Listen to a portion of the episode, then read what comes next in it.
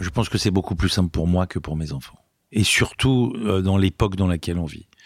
Je crois que c'est très compliqué pour mes enfants et pour d'autres enfants qui ont le poids ou la figure de leurs parents au-dessus d'eux. Là, c'est les deux parents et même des grands-parents.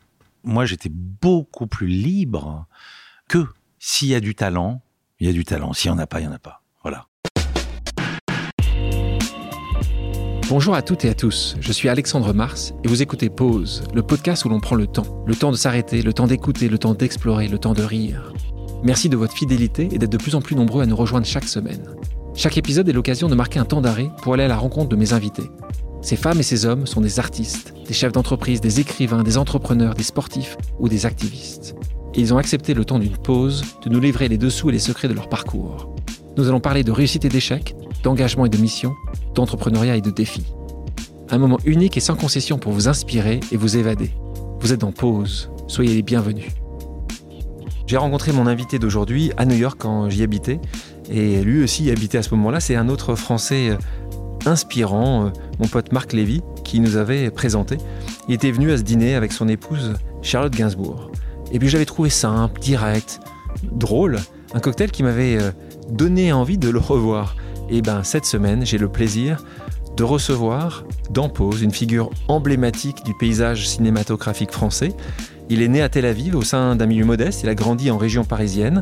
C'est à 20 ans qu'il concrétise sa volonté de devenir comédien en intégrant le cours Florent tout en cumulant les petits boulots.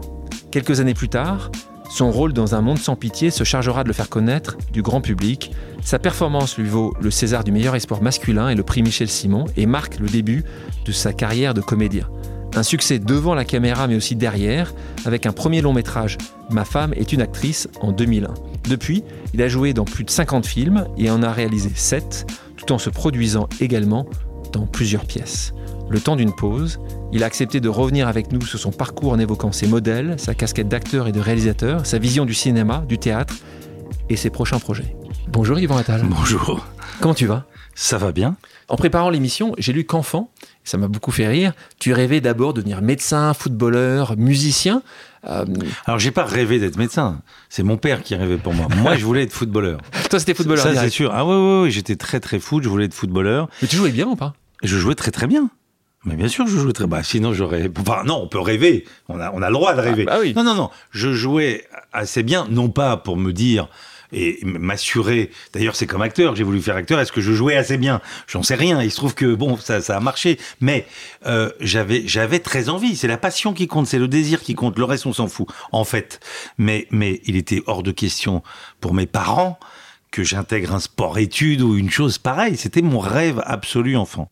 Mes parents, de, ils ont une histoire qui a fait qu'ils n'ont pas pu faire d'études et ils rêvaient pour leur fils unique. Peut-être que si j'avais eu un grand frère, une grande sœur qui avait fait médecine ou du droit, ou, il m'aurait peut-être laissé faire footballeur. Mais non, j'étais le seul et le premier, donc il fallait réussir. Et la réussite s'incarnait dans des métiers tout à fait... Euh, les, métiers qu'on honorait à l'époque. Mais ça doit être une pression. Hein.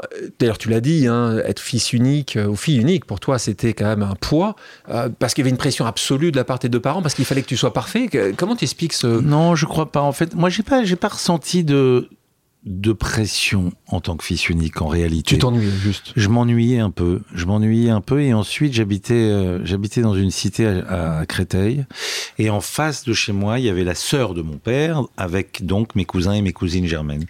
Et eux hmm. ils étaient une famille nombreuse. Euh, et donc souvent à la sortie de l'école ou les week-ends, je, je les passais avec eux. Euh, ils étaient comme mes frères et sœurs. Mais il y avait un moment où il fallait que je rentre chez moi seul, prendre mon bain et me retrouver à table avec dîner, mon père et, ta maman. C'est là où c'est. Exactement. Et là, on se retrouve effectivement tout seul. Et à un moment, il y a une, comme quand on revient de colonie de vacances où on a une petite descente quand on se retrouve un peu tout seul. Donc j'étais avec mes cousins, avec cette famille nombreuse, et puis il y avait les moments où bon, bah, je me retrouvais tout seul et ça c'était un peu, un peu ennuyeux. Qu'est-ce que ça a eu comme impact sur toi en tant qu'homme, en tant que papa, euh, le fait d'avoir été ce fils unique? Quand on a eu envie d'avoir un enfant, pour moi, c'était évident qu'il en fallait un deuxième. Voilà, j'avais pas envie euh, de reproduire ce schéma ou et puis et puis euh, on, se rend compte euh, que c'est difficile d'être fils unique quand vos parents vieillissent en fait parce que vous êtes le seul avec eux. Euh, j'ai perdu mon père, je suis là avec ma mère qui a 94 ans, je suis le seul. Il n'y a, personne pour m'aider à gérer euh, cette dame qui vieillit, quoi. Voilà. C'est pas forcément pour moi, évidemment. C'est pour eux. C'est pour eux, parce que ça va alléger probablement quelque chose. Et puis j'espère de toute façon que je sais pas, je serai pas problématique pour eux, voilà. Euh, je veux pas dire que ma mère l'est, hein, pas du tout. Mais, c'est l'âge. Bon, c'est l'âge où on a besoin aussi. Ils ont besoin. C'est, encore une fois rien de péjoratif quand on parle de fin de vie. Il y a un moment où justement il y a de plus en plus de besoins. Euh, et c'est bien qu'il y ait une petite communauté qui puisse aider. Euh, on parlait de ton enfance. L'enfance, euh, ton papa est horloger, ta maman femme au foyer, donc issue de la communauté des Juifs d'Algérie séfarade, s'installe en Israël suite à la déclaration, on est ces années-là, déclaration de l'indépendance de l'Algérie tu restes pas longtemps à Tel Aviv, hein, parce que c'est là-bas que tu nais, mais en fait, tu pars vite, euh, parce que tes, parents trouvaient qu'il y avait, euh, qu'il y avait une, certaine discrimination euh, entre les Askénazes et les Séfarades. Il y avait un vrai racisme entre les Séfarades et les Askénazes. C'est difficile à comprendre. Hein, bah, en fait, le racisme, il y en a de partout. Il y en a de partout. C'est difficile à comprendre, oui, pas que celui-là. Tous les racismes sont incompréhensibles, mais bon, il y avait... c'était une, une, Je pense que tes parents ne société... pas du tout à ça. En fait, c'était des immigrants, euh, c'était les nouveaux immigrants. Donc euh, forcément, il y a toujours, on les regarde toujours. Ils sont pas pareils que nous. Ils sont pas pareils que nous. Comment ils viennent Qu'est-ce qu'ils vont faire Comment ils vont influencer ce pays, etc., etc. Je sais pas. Et puis ils arrivaient. Euh, Israël, bon, même si on va pas rentrer dans les détails historiques, mais ça ferait du bien aujourd'hui de revoir un peu l'histoire. Mais, mais Israël, c'est pas un pays qui s'est créé en 1948 de toutes pièces. Euh, il y a une présence juive depuis toujours là-bas. Bon, mais peu importe.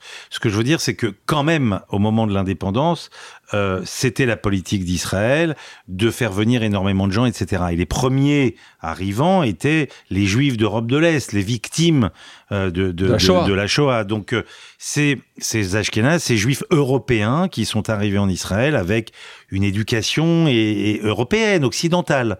Et puis tout d'un coup, 20 ans après, arrivent, euh, les séfarades. arrivent les séfarades qui arrivent d'Algérie, de Tunisie, du Maroc, qui sont un peu plus exubérants, etc., etc. Bon, euh, mais il y a eu la même chose en France quand les pieds noirs sont arrivés. Euh, on les a regardés d'un mauvais œil quand même. Donc euh, c'est des gens qui arrivaient euh, avec avec leur façon leur manière, leur, culture, leur, culture, etc. Donc, donc ils ont, ils ont, ils ont senti ce racisme. Mon père a été victime de racisme euh, là-bas, il l'a senti, il l'a éprouvé. Il faisait quoi comme métier là-bas euh, Il travaillait pour l'État. Pour l'État euh, Il était fonctionnaire. Et probablement qu'il y avait aussi un manque de la France, voilà, parce que c'était des Français d'Algérie, et, donc je veux bien imaginer que sa langue, sa culture, etc., était aussi empreinte de, de, de, quelque chose de français, quoi. On, on parle de, de, culture. Toi, en fait, t'es la en gros, tu as grandi à Créteil, donc région parisienne, tu es né euh, en Israël, tes parents étaient euh, français en Algérie. Quand on parle de culture d'origine, c'est très intéressant. Euh, après, tu es parti avec tes enfants et ton épouse aux États-Unis. Mais toi, aujourd'hui, quand on parle de culture d'origine, t'es tiraillé tu, Non, moi, je, me sens, mais alors, complètement français. Il n'y a pas...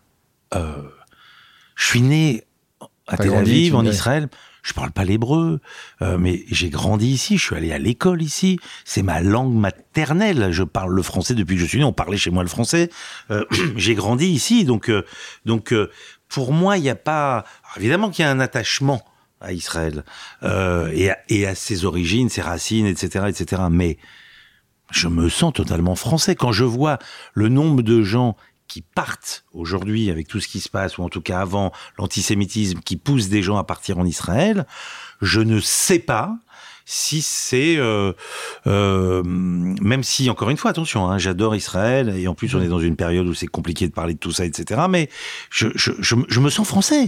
Je, voilà je n'ai pas de je me sens français complètement français.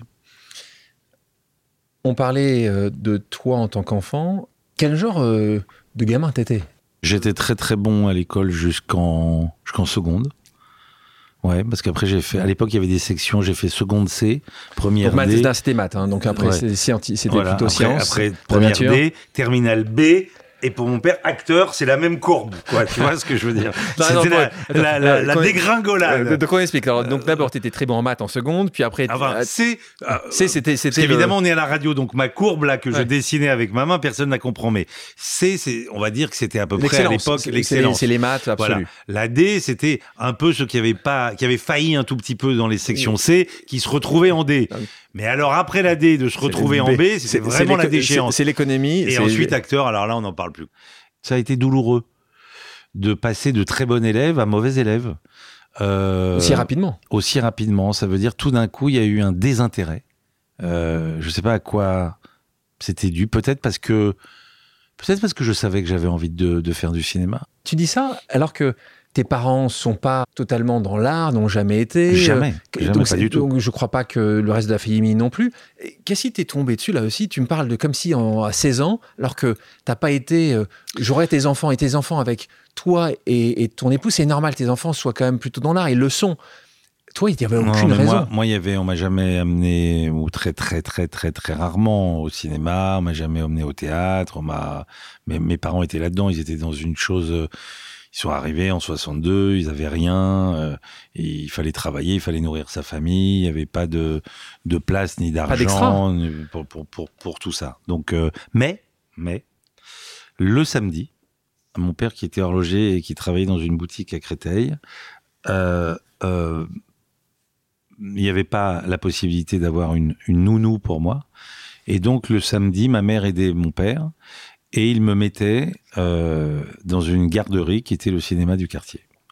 Et donc, euh, vraiment, hein, j'ai- passé 3, 4, 5 ans à, être, euh, à passer tous mes samedis au cinéma, à voir le même film, parce qu'à l'époque, il n'y avait pas de complexe, etc. Il y avait un film par semaine. Et on me déposait là à, à 14 heures et je regardais le film deux fois et demi d'affilée parce que c'était permanent. Donc je faisais la, la, séance de 14 heures, la séance de 16 heures, la séance de 18 heures et à 19 heures, je savais qu'il fallait, il y avait une ouvreuse qui venait me chercher. Euh, j'étais l'enfant chéri ouais. du cinéma parce Mais que j'étais le petit T'avais quel âge? quoi. Ah, je crois que c'était entre 6 et entre 6 et 10, 11. je C'est dingue, ça. À partir du moment où j'ai commencé après à, à être sur les terrains de foot. Ouais. Euh, Ça, c'est- mais T'avais t'avais mais- l'âge d'aller sur les terrains de foot après. Et mais- tu, tu penses que ça vient de là? Tu as des, sou- t'as des Proba- souvenirs probablement. t'as des souvenirs Non, assez- mais très fort. Très fort. Parce Quel que je voyais des films. Ah non, mais c'était très éclectique. Il y avait des fois des films qui n'étaient pas, qui m'étaient pas adressés Ouais. du tout. Quand tu as 7 ans, 8 ans, 10 ans, que tu vois un film de Piala ou. Ouais. Tu vois, c'était pas pour moi. Alors, en même temps, il y avait un Bruce Lee. En même temps, il y avait, euh, je sais pas, les 10 commandements. Il y avait des comédies. Il y avait Elle court, elle court la banlieue, Jean-Yann, les films de l'époque voyais tout. je voyais, en tout cas, je voyais ce qui était programmé dans cette salle, et je voyais trois fois. Donc, euh, et, et je me souviens d'avoir eu, euh, c'est pas, j'ai- une émotion euh, très très particulière quand je me souviens de ça. Je me souviens de de mon arrivée au cinéma, de m'installer. C'était mon samedi. J'avais ma, ma glace ou mes, mon, mon- ma confiserie. euh, euh, et je m'installais, je savais que je restais là, la lumière s'éteignait, bon, voilà. Euh, c'est c'est vraiment un souvenir fort. Donc, probablement que ça a influencé Oui, quelque chose. C'était pas sur un mois, c'était quand même pendant 4 ans, donc Voilà, euh, c'est considérable. Exactement. Donc euh, les Et études. puis, et puis pardonne-moi, je- Vas-y, je- vas-y. je- parce que justement, quand je parlais de Piala ou de Jean-Yann, je me souviens d'un film euh, où forcément, comme c'était pas pour moi, il y avait des choses. Je voyais des adultes euh, dealer à l'écran, dealer avec des choses am- amoureuses, euh, de- des problèmes, des trucs. Alors, j'arrivais pas moi à, à comprendre, à, à mettre les points sur les i, mais probablement que ça m'a questionné, etc. Et donc très vite, j'ai compris que le cinéma euh, euh, pouvait te questionner, le cinéma pouvait t'enrichir, t'aider. C'est sûr que ça a fabriqué quelque chose chez moi. Donc on- l'école, tu continues à pas être brillant, tu rates ton bac? En plus, à ce moment-là, je pensais que j'avais envie d'être acteur. Euh, mais, mais je sais que, par exemple, cette année de terminale, j'ai commencé beaucoup à me poser la question de me dire est-ce que, est-ce que c'est pas, est-ce que j'ai pas envie d'être metteur en scène? Euh, Et du coup, ne pas avoir le bac et d'avoir décroché comme ça m'a posé un problème parce que je pouvais pas passer une école de cinéma. Tout d'un coup, j'ai vu l'IDEC, c'est bac plus 3, etc. Et ça, ça m'a plongé dans un grand problème. Et c'est pour ça que je dis, ça a été très, en fait, douloureux d'avoir réalisé pas, pas que bien plus tard, mais déjà à cette époque-là, je me suis dit putain merde, j'ai quand même déconné quoi.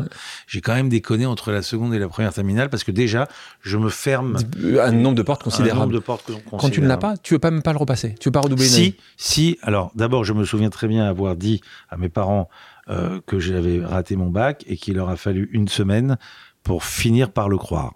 Ils pensaient que je leur faisais une blague. Euh, non, mais c'est important de dire ça parce que je réalise à quel point mes parents avaient confiance en moi. Euh, et ils pouvaient pas croire que je, je- je rate le bac. J'ai décidé de redoubler. J'ai décidé de le repasser. Et honnêtement, c'était fini. Donc, au bout de trois mois, j'ai fait un trimestre et puis j'ai arrêté. Waouh. Ouais. Alors là, je pense que papa il devait être très très mécontent. dramatique. Il m'a dit si tu veux faire du théâtre, il faut que tu bosses. Donc il était quand même dramatique, mais il, il- tu disais qu'il y avait que le travail qui. Oui, oui, il allait pas, il parce que comme il connaissait pas du tout ce métier, il savait pas ce que c'était, il pensait quoi, les acteurs, machin, ils, Bien sûr. ils font la fête, ils se droguent, ils trucs, je j'en sais rien ce qu'il pensait. Ouais. Enfin, en même temps, je crois pas qu'il était totalement dans ce cliché, mais ça l'inquiétait. Ouais. Donc il me dit, moi, je, si tu veux faire une école, etc., mais il faut que tu puisses te la payer, il faut que tu puisses, Donc, etc. donc taf. Donc j'ai commencé les, les petits boulots, j'ai Mm. travaillé avec lui. Mais je veux raconter une chose quand même pour comprendre sa mentalité, parce que un jour, euh, donc je suis quand même au cours Florent depuis deux ans, je passe la classe libre et je réussis le concours de la classe libre, mais le même jour, je me casse le genou. Enfin, je me sectionne un ligament, en passant l'audition d'ailleurs. Et à l'époque, il n'y avait pas de portable, machin, etc. Je suis à la clinique et le lendemain, c'est le dernier jour pour moi pour pouvoir m'inscrire au concours du conservatoire. Et, euh, et donc, je sais pas comment faire. J'ai l'impression que c'est foutu. Donc, je dis à mon père, il y a que toi qui peux aller m'inscrire au conservatoire. Donc, il prend mon dossier le lendemain et il va au conservatoire. Et au conservatoire, il entre au Conservatoire national d'art dramatique. Et là, il voit le hall, les colonnes, les bustes de Molière, de Marivaux, de Musset, etc., ces sculptures. Et là, il commence à prendre au sérieux cette histoire. Il dit, ah ouais, ça, c'est une école, quoi. Ça, c'est, ça, c'est C'est le barreau. C'est le barreau. Euh, voilà, voilà. Et donc il est revenu, il m'a dit je t'ai inscrit. Ah ouais, d'accord, c'est une école, euh, truc, machin. Et là, il a, il y a eu un déclic.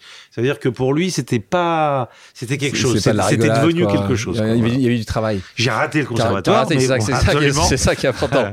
absolument. On va, on va revenir, mais euh, tu- c'est intéressant parce que même sur le, ce- le fait qu'il a raté le conservatoire, comment tu définis l'échec à tes enfants?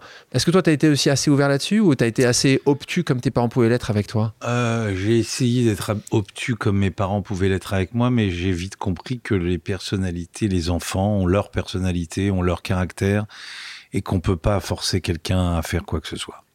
Euh, voilà.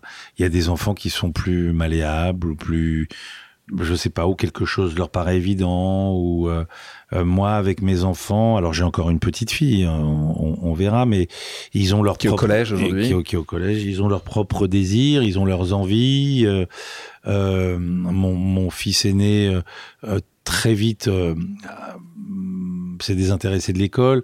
Ma fille, Quand tu dis très vite, c'est à quel âge? Je sais pas, à l'adolescence. Waouh Ouais, à l'adolescence. Alors il a continué, hein, il est allé à l'école, euh, mais euh, je sentais que c'était plus pour lui, que c'était pénible, qu'il y arrivait pas, qu'il se concentrait pas. Alors on a cherché des établissements, machin. On se rend compte que bon, il y a que ça et que de toute façon, moi je pense qu'il faut aller à l'école un minimum pour, apprendre à, lire, à écrire correctement, à compter correctement. Il y a quand même un, minimum, quoi. Et c'est pas le minimum, c'est pas le collège ou c'est pas bon. Euh, donc avec mon fils, ça a été un peu compliqué parce que je- oui, j'avais envie qu'il continue l'école, etc. Et, et ce qu'il y a d'extraordinaire, c'est que je le vois aujourd'hui. euh, il refait cet apprentissage par lui-même. Ouais. C'est-à-dire, ça me, ça me- je me rappelle de moi quand j'ai compris que j'avais raté quelques années. euh, c'est pour ça que je pense que de toute façon, il est jamais trop tard. De toute façon, il est jamais trop tard et il n'y a pas qu'un seul chemin. Donc euh, après, c'est la mentalité des gens. Je pense qu'aujourd'hui, il se rend compte qu'il a des lacunes sur des choses et je le vois tout seul aller chercher et aller réparer. C'est parfois compliqué euh, pour d'autres raisons d'être le fils d'eux. Est-ce que tu penses que euh, c'est plus simple pour vos enfants? Je pense que c'est beaucoup plus simple pour moi que pour mes enfants. Ah, ça c'est évident et surtout euh, dans l'époque dans laquelle on vit. Euh, je crois que c'est très très très compliqué euh, pour mes enfants et pour d'autres enfants qui ont le poids ou la figure de leurs parents au-dessus d'eux. Ah, là, c'est les deux parents en plus. hein. Là, c'est les deux parents et même des grands-parents. Ouais. Et même les Et grands-parents. même des grands-parents. Donc je, moi, je, je, je crois franchement, et quand je les vois, euh, je, pense que moi, j'étais beaucoup, beaucoup, beaucoup plus libre euh, qu'eux. De facto, ils sont, ils, ils sont. Il faut qu'il il faut qu'ils arrivent à se délester de quelque chose. Alors, Ils ce, ont qui un est, le- poids. ce- ce qui est le cas de ta fille Alice, qui elle, ce- une manière de se délaisser, c'est qu'elle est partie Elle est partie. aux États-Unis. Absolument. Et donc ça, c'est une manière de faire. Oui, c'est une manière de faire. Elle Et veut New faire York de la musique. Oui, elle veut faire de la musique. Elle veut Donc, faire de la musique, donc c'est compliqué pour elle, mais elle est partie aux États-Unis. ouais. Ce que je veux dire, c'est que si je me compare, ça veut dire moi qui voulais faire du cinéma, je pense que ça aurait été plus difficile si mon père avait été un acteur connu ou un metteur en scène connu, etc. C'est problématique. Quand j'ai fait ce film avec Ben, mon fils, Les choses humaines, où il est absolument, je dis Remarquable. objectivement remarquable. Quand tu as transcrit ce livre pour ce film, Oui, je, oui, je savais que j'avais envie de le faire avec lui. Euh, je savais que j'avais envie de le faire avec lui, avec Charlotte qui jouerait sa mère, etc. Après, il y a, il y a tous les acteurs qu'il y a dans ce film, évidemment, mais c'est à eux que j'ai pensé en premier. C'était une évidence pour moi. Mais, euh, mais euh, ce, que, ce que je veux dire, et en plus, j'ai beaucoup, beaucoup, beaucoup hésité. Parce que, en fait, j'ai commencé avec lui sur Mon chien stupide, mon film précédent, et là, il a fait des essais, et c'est le producteur et la directrice de casting qui m'ont convaincu qu'il fallait que je le prenne lui. J'étais très très hésitant. Donc euh, et tout le monde me disait mais regarde les essais des gens, il est il est Il joue bien. hein, il, joue bien. il- est parfait. Donc Il est très bien arrête dans le de film. déconner. Mais je, je dis ça pourquoi? Je dis ça parce que lui-même c'était difficile pour lui d'accepter ce rôle parce qu'il se dit est-ce que j'ai une légitimité, etc., etc. Donc euh, il sent que peut-être il y aurait un regard sur lui qui euh, et que et que d'ailleurs il l'a payé. D'ailleurs il le paye, il le paye. Je sais qu'il le paye. Il le paye tous les jours. Aujourd'hui, il est le fils de Charlotte et Yvan et c'est problématique quand après le euh, quand il y a eu un comité des jeunes espoirs après les choses humaines, il y a une directrice de casting qui fait partie de ce comité et qui m'a avoué que ce qui s'est dit à cet endroit-là, c'était il n'a pas besoin de ça. Donc en fait, il n'était pas jugé à égalité avec les autres jeunes comédiens. Non, lui n'avait pas, Pas besoin de ça. Il Voilà. N'aurait pas besoin de ce prix. alors que je pense qu'il en a encore plus besoin. C'est ça mon, mon avis. C'est que c'est très difficile. Et puis on a vu, on a vu euh, ces derniers temps, j'ai entendu parler de la, fille de Benjamin euh, Biolay et de Chiara Mastroianni qui a été euh, absolument insu- insultée, incendiée sur les réseaux sociaux, etc. Je trouve qu'aujourd'hui, il y a justement une, une volonté de, de, de, de- voilà, de détruire des choses ou de penser que Souvent, les gens disent que dans le milieu cinématographique, c'est la même chose aux États-Unis. Tu as quand même euh, beaucoup euh, de sanguins, donc en gros, beaucoup de personnes qui euh, sont. il n'y en a pas tant que ça. En réalité, En fait, c'est- toujours les mêmes qui remontent. Bah, bien sûr, il y en a pas tant que ça. Quand on prend par exemple la génération de Charlotte, Ouais. est-ce qu'on va se dire que tous les enfants de tous les acteurs et actrices de cette génération-là sont devenus acteurs ou actrices? Non, il y a probablement moins d'ailleurs de sanguins, comme Ouais. tu dis, que dans d'autres professions où on les remarque pas. Mais Là, c'est connu, c'est visible. voilà, c'est visible, donc ça on le remarque. Mais, mais je crois pas. Mais ceci dit, en plus, je crois qu'il y a pas, il y a, il y a une règle. S'il y a du talent, il y a du talent. S'il y en a pas, il y en a pas. Voilà. En fait, quand j'étais jeune, mon premier désir était de faire l'acteur. Et puis après, en, en regardant de plus près les films, j'ai commencé à me passionner par la mise en scène. Un jour, je me suis dit, mais qu'est-ce qu'il est fort, Robert De Niro? Il dit pas un mot, il bouge pas, et pourtant je comprends tout ce qu'il pense. Et tout d'un coup, j'ai compris que la caméra avançait tout doucement sur lui, la musique rentrait à tel endroit, qu'il y avait quelqu'un qui faisait le travail, quoi. Quand tu entends parler la première fois du corps Florent, c'est quelqu'un. euh, pourquoi je te pose cette question-là? Moi, je crois beaucoup euh, à, des, à des rencontres parfois. Mhm. Quelqu'un qui va dire quelque chose, qui va trouver une voix, qui va te faire faire quelque chose, et tu l'oublies après pendant des années et des années, parfois, parfois pas. Euh, mais moi, je trouve ça assez passionnant parce qu'on a toujours ces rencontres-là dans nos vies. Parfois, on les oublie, mais je dis toujours à mes amis, n'oubliez pas remercier ces gens-là parce qu'ils vous ont donné une direction différente. Qui t'en a parlé la première fois des cours Florent? C'est toi qui as trouvé l'information quelque part? Oui, je crois que j'ai trouvé l'information. Je me souviens pas avoir eu quelqu'un, et surtout à Créteil, là où j'habitais, etc., quelqu'un qui m'ait Mais parlé justement, du cours Florent. faut- à Créteil, tu entends parler du cours Florent Oui, mais parce que quand, quand, quand tu as envie de quelque chose, tu cherches. T'avais pas Internet, il faut bien comprendre. hein. On non, est en non, il n'y a pas 85, il n'y Internet, a pas Internet. il y a la télé, il y a des trucs, il y a, je sais pas, je sais plus En tout comment. cas, ça se passe comme je ça. sais pas comment on cherchait quelque chose à l'époque d'ailleurs. Bah, bien sûr. Aujourd'hui, en, deux clics, on trouve comment on faisait à l'époque? comment on faisait à l'époque? C'est quand même fou. T'allais à la bibliothèque, Souviens-toi, t'es allé à la bibliothèque. Euh, ouais, ouais, non, mais c'est vrai. Comment j'ai pu tomber Non, mais Sur ça. il y avait des magazines. euh, Il y avait. Ah, comment ça Il y avait des magazines, il y avait les, cinéma- les premières, les studios, les trucs, les Ah machins. Studio le- Première, t'as raison. Ah oui, il y avait, il y avait des magazines à l'époque. On allait, dans, on allait euh, On acheter lisait. des magazines, on On lisait, lisait des exact- magazines. Exactement. Donc j'ai dû voir que Francis Huster était professeur au cours Florent, ou que un tel et un tel et un tel étaient sortis du cours Cours Florent. Florent. Donc j'ai dû penser que bah voilà une école. Donc tu te souviens, tu tapes à la porte. Et je, je voilà, et je, je vais à- je vais au cours Florent. Tu te souviens ce premier jour quand t'arrives là-bas? Euh, ah, je me souviens très bien du premier jour d'une audition. Euh, T'as dû préparer quelque chose? Oui, C'était quoi? C'était un poème, ça n'avait absolument aucun intérêt parce Tu qu'il n'y avait pas de dramaturgie ni rien. Non, non, je me souviens Donc plus. tu l'apprends, tu l'apprends, tu l'apprends. J'apprends le poème, mais en même temps, euh, un poème, qu'est-ce que c'est? Enfin, dire un poème, c'est dire un Oui, poème. c'est ça, c'est pas pas facile de jeu, il y a Ouais. pas de. Je pense que c'est. Enfin, c'est pas. Je pense, je suis sûr, c'est pour avoir un contact et puis avoir une discussion avec Florent, qui à l'époque s'occupait de ça. C'était devant Florent. Euh, et puis tout d'un coup, je me suis retrouvé dans une classe. Voilà. Donc, euh, c'est Monsieur Florent. Le, le- le premier Le contact, premier. c'est Monsieur Florent. Après, j'ai eu un professeur. J'ai eu un professeur. D'ailleurs, ça me fait penser qu'avant-hier, il y a une euh, une de mes premières institutrices qui est venue me voir au théâtre. Génial. euh, extraordinaire. Et elle arrive dans ma loge et elle me dit euh, Tu me reconnais? Alors, j'avais pas mes lunettes et je me sens mal à l'aise. Je me dis Merde, quelqu'un que je connais que je reconnais pas, ça la fout mal. Évidemment que je pouvais pas la Ah oui, reconnaître. et elle me dit Je suis Madame Lebras. Et son nom est resté parce que c'était une institutrice super.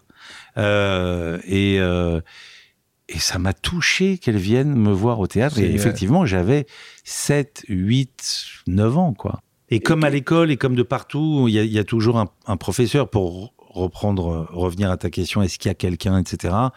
Il y a des profs, il y a des gens, évidemment, dans ton parcours, il y a toujours des gens qui sont inspirants ou des gens qui... Et les Qui- profs sont, les professeurs sont très importants. Les professeurs sont très, très importants, bien sûr. Et quand, quand tu arrives à Florent là, euh, t'as des modèles déjà ou Bah, comme tous les jeunes de ma génération à l'époque, c'est les acteurs américains. américains Ouais. Pacino, euh, Pacino, De De Niro. Jack Nicholson, Dustin Hoffman, tout allez, ça, quoi. cette grande génération. Scorsese, Woody Allen. euh, Et en, et en français, tu, tu trouvais, il y avait des choses qui t'inspiraient? Non. Non, non, non, non, mais je le dis, j'ai- mon éducation Était devenue très américaine. était très américaine. J'ai découvert le cinéma français, le théâtre, etc. plus tard, quand j'ai été au cours Florent, justement. Donc tu es au cours Florent, c'est là où on te t'attache les mains? Ouais, absolument. c'est oui, ça. oui. Voilà, on, aurait dû faire Mais- pareil aujourd'hui. Vous pouvez pas Euh. imaginer à quel point. Non, c'est fou en fait. Et puis ça nous donne de la vie, j'adore. Mais à un Euh, moment ou à un autre, ils t'ont dit c'est pas possible. Ouais, je, je travaillais une scène, euh, je crois, d'Andromaque, ou je sais plus, et effectivement, je jouais, je disais les vers euh, avec- avec les mains, quoi. C'était absurde. Donc le prof, Raymond Aquaviva, qui est mon prof et avec qui je suis resté très, même si on se voit pas beaucoup, très proche, c'est quelqu'un que j'aime beaucoup euh, et qui a été assez, euh, enfin, il a, il a beaucoup, il a débloqué des choses chez moi comme acteur, donc je suis très pour moi, c'est vraiment mon professeur, quoi. Et effectivement, il m'a dit, on peut pas jouer avec les mains comme ça tout le temps. Il m'a, il m'a assis sur une chaise, il m'a attaché les mains et les pieds et les pieds. Non pas que je parlais avec les pieds, mais c'était pour canaliser. Ah, quelque chose. ouais. Et il m'a fait reprendre ce texte euh, plusieurs fois sans avoir la possibilité d'exprimer quoi que ce soit avec mes mains, mes pieds. Et effectivement, des choses arrivent. On a d'autres sensations, euh, voilà. À quel moment tu t'es tu t'es senti euh, bien sur euh, sur les planches dès le début? Non. et tu- Non, il faut du temps. Alors, j'ai eu de la chance d'avoir joué une pièce à la sortie de l'école, dans le cadre des auditions de fin d'année. Euh, Donc ça c'était à la fin de la première année? de la, trois- de La- la, de la fin. Donc la fin de c'est ma combien de- scolarité. Là, on- nous, on- Euh, le- alors- les auditeurs, ils savent pas. C'est trois ans. Alors, il y euh, a trois ans, le, le à l'époque, hein, je sais plus comment c'est maintenant, mais il y avait trois ans le parcours normal, le cursus normal, et deux ans la classe libre. Moi, j'avais déjà fait deux ans quand j'ai passé la classe libre. Donc, j'ai fait quatre ans au cours Florent. Euh, et du coup, euh, au bout de quatre ans, dans les auditions de fin d'année, j'ai pu faire jouer une pièce de théâtre qui s'appelait Biloxi Blues, dans laquelle j'avais un rôle qui était très payant. Euh, et du coup, disons-le comme ça, j'ai fait sensation. Voilà. Donc il y avait des gens, des directeurs de casting, des agents, etc. Et c'est là que je me suis fait un peu remarquer, et notamment par Ah, l'assistante d'Éric Rochant, C'est l'assistante qui vient de voir, qui dit. qui vient jeune-là, voir les auditions parce qu'il cherche un jeune acteur. Après, moi, je suis allé faire des essais, etc. Et j'ai eu deux, trois séances avec Rochon de travail, d'essais, avant qu'il décide de me. Que ce soit toi. Que ce soit moi. Et d'ailleurs, il, m'a, il a décidé que c'était moi le jour où j'ai vu les résultats du conservatoire que je n'avais pas. C'est vrai que c'est fou le hasard, la coïncidence. Je Je suis rentré chez moi. Non, non, non. Je, je- je suis allé au conservatoire pour aller regarder les résultats. J'ai donc vu et j'étais très déçu de voir que mon nom n'était pas sur cette liste. Je rentre chez moi et à l'époque on avait des répondeurs. Truc de fou avec une petite casse- avec une Voilà, petite cassette. hein. exactement, exactement. Et clac, euh, je, je, et j'entends la voix de Rochon qui me dit Est-ce que vous pouvez me rappeler, etc. Et je l'ai rappelé. Pour, et c'est là qu'il m'a dit que j'allais faire son film. Donc c'est vraiment le, le jour où j'ai raté le conservatoire. Très mauvais et du très bon le même voilà, jour. exactement. Donc là, on, c'est un monde sans pitié. Un monde sans pitié. ouais. Donc, euh, donc là, c'est pour toi une expérience euh, incroyable. Magique, magique. Et très jeune. Donc en fait, tu commences très très haut, très jeune quand même. Bah, d'abord, on ne sait pas qu'on commence très haut parce que le succès, il arrive quelques mois plus tard. Donc, on tourne un film. Donc, il y a juste l'expérience du tournage, euh, les, les gens, l'équipe, euh, une nuit de tournage, les projecteurs qui allument, qui éclairent la ville. Tout ça, c'est magique. C'est des Mais- sensations. Mais rien à voir avec ce que tu avais appris au cours Florent, qui est une école de théâtre. Oui, et puis au cours Florent, on est entre nous. Il n'y a pas. Oui, oui, c'était complètement nouveau. C'était complètement nouveau. Là, c'était du sérieux, quoi. Et, et, et Puis là, j'étais payé pour. D'ailleurs, j'étais payé pour. Euh. Je me souviens d'ailleurs, je sais pas combien j'avais par jour, ou peut-être, je sais pas, 3000 francs par jour. C'est- C'est énorme. Pour toi, c'était Euh, exceptionnel. Et donc, euh, et je me souviens d'ailleurs, je me souviens d'ailleurs de, de, avec quand j'ai eu mon premier chèque où il y avait déjà 3-4 jours. Euh, donc, il y avait peut-être 12 000 Waouh. balles ou francs à l'époque. C'est mi- allez, 2000, Euh, 2000 euros. Voilà, bon, je, je, je, je montre à mon père. Tu vois ça tu vois, regarde, voilà. Tu vois, le cinéma, y a- y a- le chèque est revenu impayé. Mais véridique. En fait, le producteur n'avait pas d'argent. Il n'avait pas les financements. Et on tournait, on tournait depuis déjà deux, trois semaines. Et il n'y avait pas les Mais financements. tu l'as dit à ton papa? Mais c'est lui qui, qui- parce qu'en fait, moi, j'avais pas de compte en Donc banque tu l'as- encore. t'avais pas de compte en banque, tu l'as mis de papa. Alors ton papa, il a dû, il a dû t'appeler, il a dû Ah, être. mais il s'est, voilà. il s'est moqué de moi, mais alors il m'a fait Ah, le cinéma, tiens, regarde ton chèque. Parce que j'avoue, il voulu le narguer, il s'est pas gêné de me narguer en retour. Mais euh, bon, j'ai fini par être payé quand même. Explique-nous, euh, parce que de nouveau, pour les gens qui nous écoutent, qui, qui, qui voient les films, qu'est-ce qui se passe derrière? Donc tu dis, t'arrives, t'es sélectionné, enfin t'es- Mhm. tu fais une audition. Euh, T'en fais encore toi beaucoup d'auditions aujourd'hui? Oui. Donc euh, il ouais. y a des moments. Enfin, pas beaucoup au sens euh, comme bon, avant, mais mais il y a des fois où effectivement il y a des metteurs en scène qui demandent des essais, une lecture, quelque chose, et voilà. Toi t'acceptes à chaque fois? Absolument. Ouais. Si j'ai envie, hein. Ah, Bien sûr. si j'ai envie du film. Ou des fois, j'y vais aussi pour rencontrer le metteur en scène. Maintenant, pour moi, c'est plus des essais que pour moi. Ouais. C'est aussi de voir si j'ai envie de travailler avec la personne qui voudrait faire des essais avec moi. Euh, Donc- donc ça là- m'est arrivé de, de, de faire des essais il n'y a pas si longtemps. D'être pris? Non, pas forcément d'être pris, mais a- après la première séance d'essai, de rentrer le soir et de me dire j'ai pas envie de travailler avec cette personne. Voilà. Et ça t'est arrivé d'être pris, de refuser après? Ou, toi, t'as- non, ou tu je sens crois, plus je crois plutôt pas. que ça tu... Ouais, ouais, ouais. Non, je crois pas.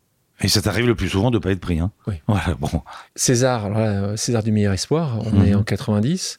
Comment tu réagis du premier film, César? Papa est là dans la salle des Césars avec maman? Non, ils sont devant la télé. sur la télé? Ils sont devant la télé, ouais. Et donc, Et, et ouais, ça aussi, c'est un, un- un soir où après, je me suis, j'ai suivi, je suis allé au Fouquet's et je les ai appelés de la cabine téléphonique du Fouquet's. Il n'y a pas de portable à l'époque, etc. Et donc euh, voilà, donc j'étais quand même assez, assez content qu'ils se sentent un peu rassurés. t'as eu beaucoup d'autres prix depuis? Non, Non, non. est-ce que ça J'ai eu la chance du débutant en fait. tu vois, je commence très bien et après ça, ça se gâte. C'est un peu comme au Euh, lycée, hein, c'est ça? Voilà. Non, mais j'ai, j'ai- en fait, après j'ai été, je crois que j'ai été nominé dans toutes les catégories au César, Ouais. mais je l'ai jamais regagné. Euh, En tant que réalisateur non plus? en tant que réalisateur, mais j'ai été meilleur film, meilleur second rôle, meilleur acteur, me- meilleur espoir, je l'ai eu. Meilleur premier film, meilleur film, je crois que c'est à peu près toutes les catégories. Euh, et donc, euh, mais, mais après, j'ai plus jamais regagné. Un sujet Voilà. pour toi ou pas du tout les prix Euh, non. Non, c'est Pas plus, plus, c'est pas pas un sujet. euh, c'est un sujet parce que je trouve que il y a des trucs qui, qui me sont mal foutus. Ouais, que je trouve un peu mal foutus.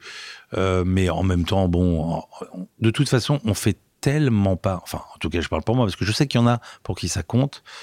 Mais euh, on est quand même un, un sacré nombre à ne pas faire, à faire ce métier, absolument pas pour les médailles ou les festivals ou les choses comme ça. Donc il y a une petite il y a, y a, une voilà il y a une petite partie du métier qui se il y a un entre-soi à l'intérieur de l'entre-soi mais les gens font pas ce métier pour ça. On est heureux quand on écrit, on est heureux quand on joue, on est heureux quand on met en scène. Ce qu'on veut dire, c'est la cerise sur le gâteau. Absolument. Tant mieux, l'objectif, c'est de rendre, rendre du plaisir et raconter des histoires au plus grand nombre. Euh, on parle d'histoire, elle continue. Éric Rochant euh, a une relation spécifique avec toi, euh, ça se passe très bien. Là, tu as fait d'ailleurs quand il te propose des Patriotes qui sortira euh, trois ans après. Là aussi, tu as fait à nouveau un casting où là, pour lui, il s'est dit Je t'adore, tu es avec moi. Non, non, après, après à mon il m'a proposé aux yeux du monde, il n'y avait plus de casting et il m'a proposé les Patriotes. yeux du monde important pour une autre raison Oui. Bah, j'ai rencontré Charlotte, dans ce bus, presque. Dans le bus. Dans le bus. Pas tout à fait dans le bus, mais on va dire dans le bus. Tu l'avais jamais vu avant? Euh, non. Non, non. C'était comme moi. Je l'ai rencontré, au, je l'ai rencontré au, euh, je me souviens très bien, rue René Boulanger, dans les bureaux de, de préparation du, du film. Euh, est arrivé et Eric nous faisait nous rencontrer pour travailler, pour lire, pour commencer à, voilà, à travailler ensemble, quoi, pour pas qu'on arrive sur le tournage sans, avec notre timidité, etc. Bon, Charlotte, euh, qu'on travaille ou pas, elle avait une timidité maladive à l'époque, elle a plus d'ailleurs, mais bon, enfin beaucoup moins. Mais, euh, mais euh, je l'ai rencontrée là. Tu sens qu'il y a quelque chose ou pas, pas plus Oui, que elle me plaît. elle te plaît, mais elle, me plaît, mais alors pour lui arracher deux mots, c'est compliqué. Hein. Ça a mis combien de temps pour Un an, je crois. Un an Un an, oui. Non, en fait, c'est que j'ai tenté de lui arracher deux mots, un sourire, quelque chose. Il n'y avait pas grand-chose, quoi. Euh, Donc là, tu t'es remis un peu en question. Là. fait que je l'ai retrouvé un an après. C'est vrai? Et là, et là, ça a matché. Voilà, on va dire ça comme ça. On continue. Là, notre élément important dans ta vie d'artiste, c'est que tu passes derrière la caméra. Ça te paraissait le bon moment, l'instant, on est à la fin des années 90. Euh, tu dis, euh, t'as envie de ça? Parce que c'est les, on te propose pas ce que t'as envie, t'as envie de t'écrire les, non, je crois, je crois qu'à un moment j'ai été un peu frustré comme acteur à cause de moi d'ailleurs, parce que je pense que j'ai pas. J'ai commencé tôt, en fait, à faire l'acteur, et je comprenais pas vraiment comment ça fonctionnait. Et du coup. Euh, et puis aussi, je venais d'un endroit où tout d'un coup, quand je faisais un film, euh, ça me suffisait largement. Ce que je gagnais, je pouvais vivre avec euh, un certain temps quand même. Donc j'étais plutôt flemmard, en fait. Donc je refusais des films c'était pas si passionnant que ça, etc. Mais il y avait d'autres acteurs qui les faisaient, etc. Et à un moment, euh, à un moment, bah, je recevais plus tellement de choses intéressantes. Parce que les gens disaient, de toute façon, ça va être un non. Ou il va dire non, ou l'autre est devenu plus intéressant, etc. Puis j'ai commencé à recevoir des films moins intéressants et ça a commencé à me dégoûter un peu ce métier. Et je me suis dit, en fait, ce que j'ai vraiment envie de faire, c'est d'être réalisateur. Donc là, ma femme est une actrice, on est en 2001, euh, grand succès. 2004, ils se marièrent et eurent beaucoup d'enfants. Tu peux m'expliquer le, processus de réalisation? Tu te mets à écrire, tu te poses? En fait, quand j'étais jeune et que, évidemment, mon premier désir était de faire l'acteur. Et puis après, en, regardant de plus près les films, euh, j'ai commencé à me passionner par la mise en scène. Je me suis rendu compte un jour, euh, je me suis dit, mais qu'est-ce qu'il est fort, Robert De Niro? Il dit pas un mot, il bouge pas, et pourtant je comprends tout ce qu'il pense. Et tout d'un coup, j'ai compris que la caméra avançait tout doucement sur lui, la musique rentrait à tel endroit, qu'il y avait quelqu'un qui faisait le travail, quoi. Non pas qu'il lui mâchait le travail, mais il y avait quand même un chef d'orchestre. Bon, donc euh, j'ai commencé à me passionner aussi pour la mise en scène. Et puis j'ai pas eu mon bac, donc je ne pouvais pas faire d'école de cinéma, donc c'était évident que je ne pouvais faire que l'acteur, parce que bon, on demande pas le bac dans les écoles d'acteurs. De, donc, euh, donc je me suis laissé embarquer par ça. J'ai eu la chance, je fais un film, César, on en a parlé, etc. Et puis au bout d'un moment, je me suis dit que ça me titillait. Et puis l'école que j'ai pas pu faire, je l'ai faite sur les tournages sur lesquels j'étais moins acteur. Je regardais les metteurs en scène travailler. Pour la première fois, je voyais une caméra de près, des objectifs, des rails de travelling, une équipe. Je comprenais, je regardais Rochant, comment il faisait, il regardait, truc, machin. Bon, donc cette école que j'ai pas pu faire, euh, je l'ai faite euh, à ce moment-là, quand j'étais sur les films. Les autres acteurs allaient dans leur loge ou leur caravane, etc. Moi, je quittais pas le plateau, quoi. Et donc un jour, euh, voilà, un jour, j'ai décidé qu'il fallait le faire. Un jour, je me suis dit, euh, bon, bah, il faut se mettre à écrire. Alors, j'avais un, petit complexe, je pensais que j'étais pas capable d'écrire. Euh, donc j'ai commencé toujours avec ce même complexe traîné de pas avoir le bac, etc. Je me suis dit, l'écriture, c'est quand même sérieux. La dramaturgie, comprendre, etc. Un acte, un deuxième, comment on raconte une histoire. Et j'ai pas fait d'école, donc euh, je, je, pensais que je savais pas du tout écrire. Et puis euh, j'ai cherché un scénariste, puis j'en ai pas trouvé. Pas trouvé de gens. Euh, ils me semblaient tous un peu perchés, quoi. Euh, il fallait parler, il fallait parler, parler, parler. Et moi, j'avais envie de, de, choses concrètes. Et un jour, je me suis mis à écrire tout seul. Et puis, j'ai écrit une scène, euh, ça m'a fait rire. Puis, j'en ai écrit une deuxième, ça m'a fait rire. J'en ai fait un court métrage. Le court métrage a marché. Euh, en 1997 Je sais plus en quelle année on est. Et puis, le court métrage, Claude Berry l'a vu. Il voit ce court métrage. Il me dit super, je produis votre prochain film. Et donc, euh, voilà. Et après, il fallait écrire plus sérieux, plus sérieusement. Et puis j'ai rencontré un type euh, sur un tournage de Charlotte qu'elle faisait au Canada. Je sais pas qui c'était. C'était le scénariste du film qu'elle faisait. Et je lui ai parlé. Je lui ai dit mais comment on fait pour écrire? Comment aussi? Parce que moi j'avais écrit un court métrage. J'avais une, une, chose un peu spontanée comme ça. Euh, et il m'a donné deux trois conseils que j'ai totalement euh, suivis à la lettre. Et j'ai réussi à écrire un scénario. Voilà. Dans ce premier scénario et dans ce second scénario, c'est ces deux films, tu joues avec. euh, Enfin, tu joues. Tu, Oui, je tu- joue. tu joues Je joue et je mets en scène. et tu mets en scène Ouais. ton épouse. Donc là, tu fais les deux. Et ça me fait penser à un, un- podcast et un, un ami qui était ici il y a quelques ans de ça, qui s'appelle Bertrand Thomas, qui est le euh, président de la marque Caudalie. Donc, le produit Oui, de soins Caudalie. Et il Je dirige. suis allé d'ailleurs passer trois jours euh, Ouais, vers Bordeaux. Bordeaux, là, ils ont, ou quelque exactement. C'était bien. C'était super. C'est sympa. Et donc, donc, Je rêve d'y retourner. Et voilà, donc euh, message, le message est passé. Voilà. Euh, et donc, il, il travaille parce que son épouse Mathilde euh, travaille, ils sont tous les deux euh, Mhm. dans l'entreprise. Et d'ailleurs, je leur posais la question, je lui ai posé la question à Bertrand, mais comment tu fais pour que ça arrive à, à fonctionner? En fait, la réponse est, on essaye justement de, de couper un moment à un autre, de pas toujours parler de ce sujet à la maison. Comment, comment ça se passe, euh, vous deux En particulier dans cette période-là, où C'est très compliqué. c'est... C'est compliqué, mais à la différence de Caudalie, euh, ça dure euh, six semaines, sept semaines. Voilà. Une entreprise familiale, c'est tous les jours de sa vie. Euh, Toi, je sais qu'il y a peut-être un mauvais moment moi, c'est six semaines. C'est six semaines intenses, ou sept, ou huit. Bon, ça dépend combien de temps de tournage on a. T'étais connu pour être un peu rigoureux. Mmh, C'est comme ça qu'on dit Oui, je sais pas. J'essaie de trouver un pas, terme, euh, je sais pas. Adéquat. Alors si. non, mais sais. je sais pas moi. Je comment, sais pas. comment les gens décrivent, toi, en tant que réalisateur Je ne sais pas du tout. Arrête. Je ne sais pas du tout et je vais même euh, te raconter une histoire. Un jour, je suis sur un film, euh, je tourne un film de Cédric Kahn. On est sur un tournage en province et on fait une petite fête le samedi soir. Et il y a eu, je crois que c'est la costumière qui arrive complètement bourrée. Elle vient vers moi, elle me fait Ouais, Tu sais quoi Quand j'ai dit que j'allais faire un film avec toi, tout le monde m'a dit Oh là là, la galère, tu vas travailler avec Catal, putain. Et en fait, non, t'es cool comme mec. Voilà. Bon, elle a voulu être sympa et en même Et là, temps, ça elle m'a t'a dit fait des grosses tellement mal. saloperies. Ça t'a fait tellement. ouais. Donc, donc je sais pas ce qu'on dit de moi. Moi, je sais pas ce qu'on dit de moi, Arrête, mais on- non, non, non. Je, Pas en tant qu'acteur, là, en tant que mais Les... moi, j'ai des très très bons rapports avec les gens avec qui Ouais. je travaille. C'est, ça m'est arrivé très très rarement, mais vraiment hein, très rarement, de m'engueuler avec quelqu'un et que cette engueulade devienne euh, Problématique. problématique. Euh, je, je peux de temps en temps euh, me, me- m'opposer au metteur en scène, mais c'est que sur le travail. Et puis il peut me convaincre, je peux le convaincre, ça fait partie du travail, quoi. Dans, dans ces films, justement, tu, tu- c'est assez fun. Ma femme est une actrice.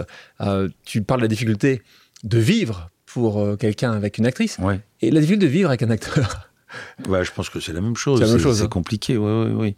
Non, non, je me moquais dans ma femme est une actrice de ces histoires de, voilà, effectivement. Enfin, je me moquais. Je pense que c'est quand même une chose euh, assez délirante de, de, de prétendre être amoureux d'une femme ou d'un homme dans un film, de coucher, de prétendre qu'on couche avec lui, de s'embrasser, etc. C'est quand même, moi, je trouve que c'est quand même une chose problématique, quand même, quoi. Enfin, euh, donc. euh, voilà, donc chacun le vit comme il a envie de le vivre. Je te propose maintenant une pause amicale, on va dire familiale. J'ai demandé à quelqu'un qui te connaît de te poser une question surprise. On écoute. Parmi tous tes films, quelle est la scène que tu estimes avoir le mieux réussi en tant qu'acteur? En tant En qu'acteur. tant qu'acteur, la scène Ouf, bah, je sais pas du tout. Ah non, mais là, il faut. Ah non, mais, ah, non, mais je sais pas, je sais Ça pas. intéresse ta- ton épouse, ta femme. Oui, Donc merci euh, déjà, non. Charlotte. Même que j'adore, que euh, Ça pour l'intéresse, tu penses que ça l'intéresse ou? Bah, elle ne m'aurait pas posé. Euh, euh, C'est très très très difficile de répondre parce que Il faudrait que je me remémore les films, il faudrait que j'y pense, que je réfléchisse, que Il y a un truc où tu Non. dit, il y a un moment, un moment de. De vérité ou Tu t'es dit, cette scène-là, elle était. euh, Oh, je, sais- je sors. Franchement, franchement, franchement, je Bon. saurais pas répondre à cette question parce que Charlotte, Charlotte, je tente, mais ils vont. non, non, non, c'est pas de la pudeur ou quoi. Non, non, non, c'est que vraiment, je sais pas répondre à cette question parce qu'en plus, au cinéma, il y a le regard du metteur en scène, du monteur. euh, voilà, donc, euh, donc, euh, Ah, on, on les fabrique les scènes aussi avec les acteurs. Donc, Alors, tu sais quoi?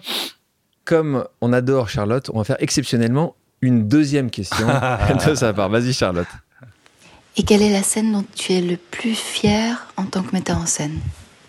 Elle me dit ce sont deux questions bateau, mais les réponses m'intéressent vraiment. Bon, bah, très bien. Alors, comme acteur, honnêtement, comme acteur, comme acteur, c'est difficile parce que si c'est une scène, je sais pas. Et puis en plus, c'est pas à moi de répondre. Ça veut dire Mais que. où tu t'es senti le.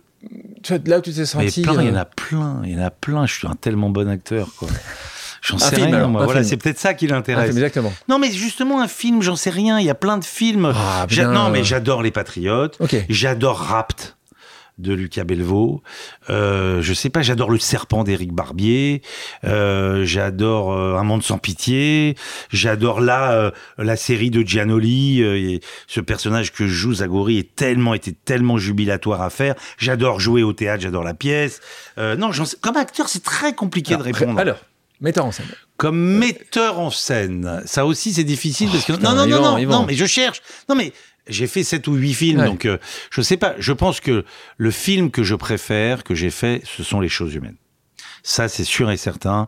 Je pense que c'est le film le plus euh, le plus subtil. Voilà, le plus fin, le plus le plus aiguisé, euh, le plus abouti. J'aime j'aime vraiment. En fait, euh, quand je fais un film, souvent j'aime pas tout le film je sais que je considère moi qu'il y a des choses qui sont ratées et quand je le regarde par exemple en public ou quoi euh, je, je, Des moments et- je bouge les oreilles je regarde pas etc je pense que les choses humaines je l'aime de A jusqu'à Z voilà euh, maintenant euh, il y a quand même une scène euh, Ah. il y a quand même une scène euh, dans mon dernier film, il y a des scènes que j'aime beaucoup, qui n'est pas encore sortie parce que je me suis essayé au thriller. Donc il y a des scènes vraiment que j'aime beaucoup. Euh, Moi, j'avais Euh, avec Guillaume Canet. et, et absolument, euh, où il est vraiment d'ailleurs super. Et il y a peut-être une scène, je dirais, une scène qui a été pour moi une découverte. C'est dans Ma femme est une actrice. C'est dans Ma femme est une actrice quand tout le monde est tout nu.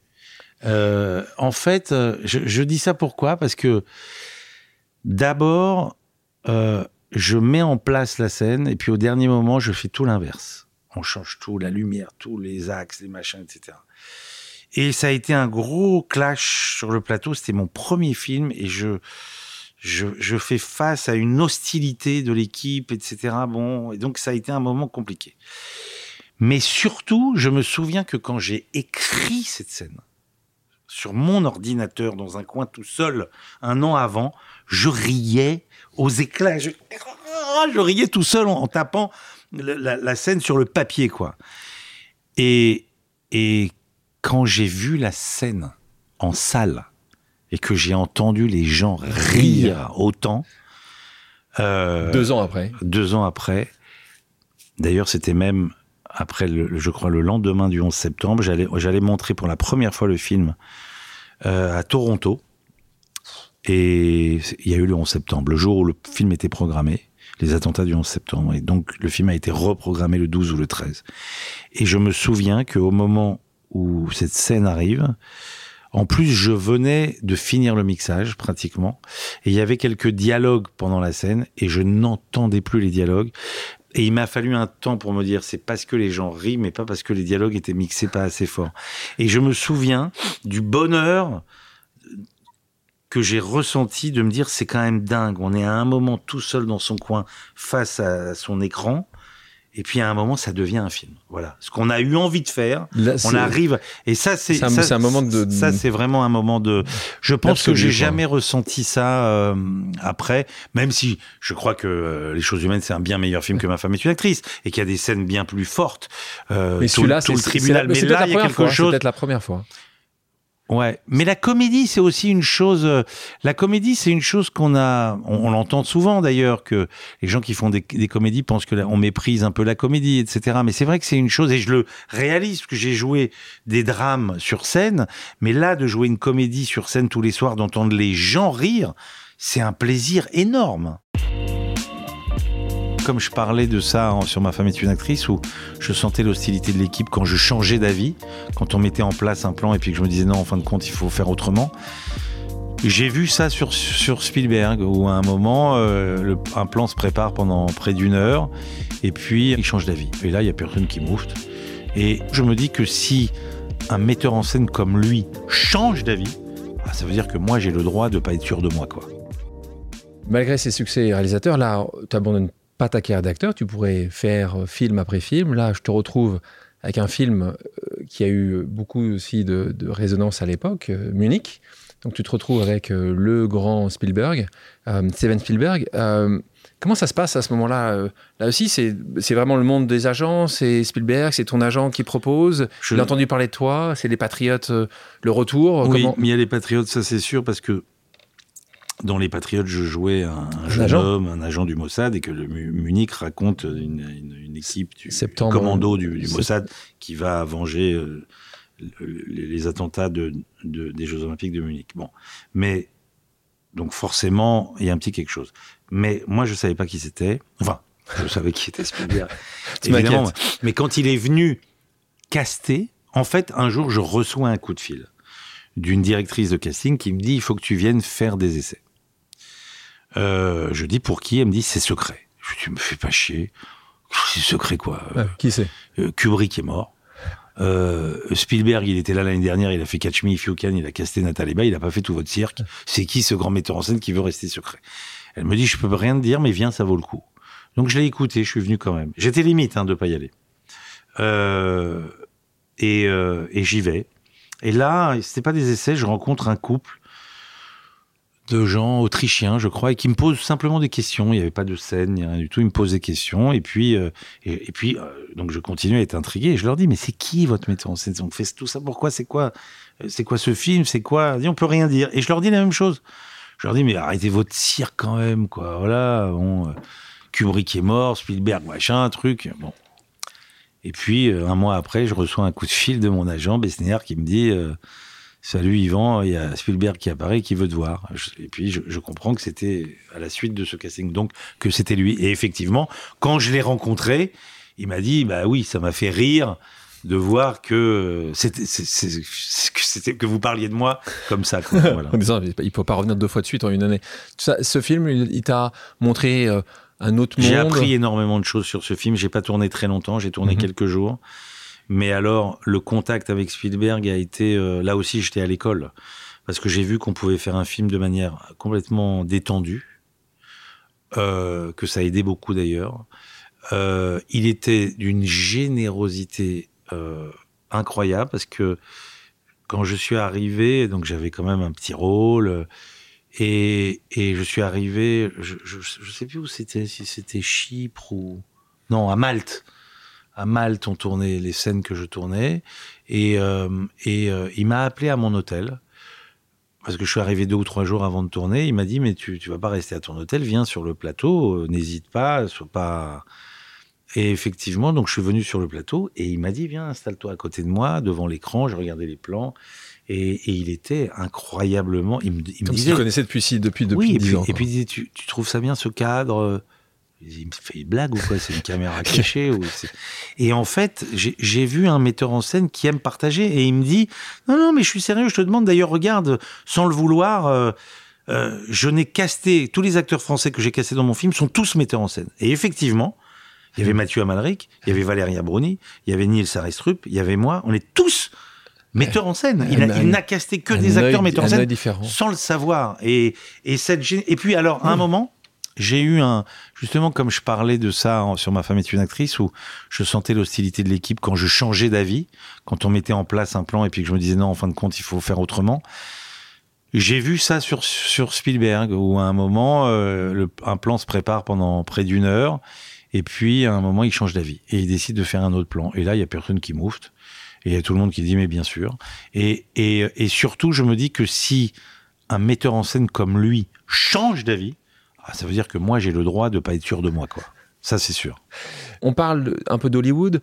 Tu as aussi tourné euh, dans un film de Ciné Pollack. Euh, toi, il y a eu un moment, une, une- une volonté euh, de dire tiens, je pourrais. ça arrive pour certains Oh. d'avoir une vision Hollywood en disant on va aller encore.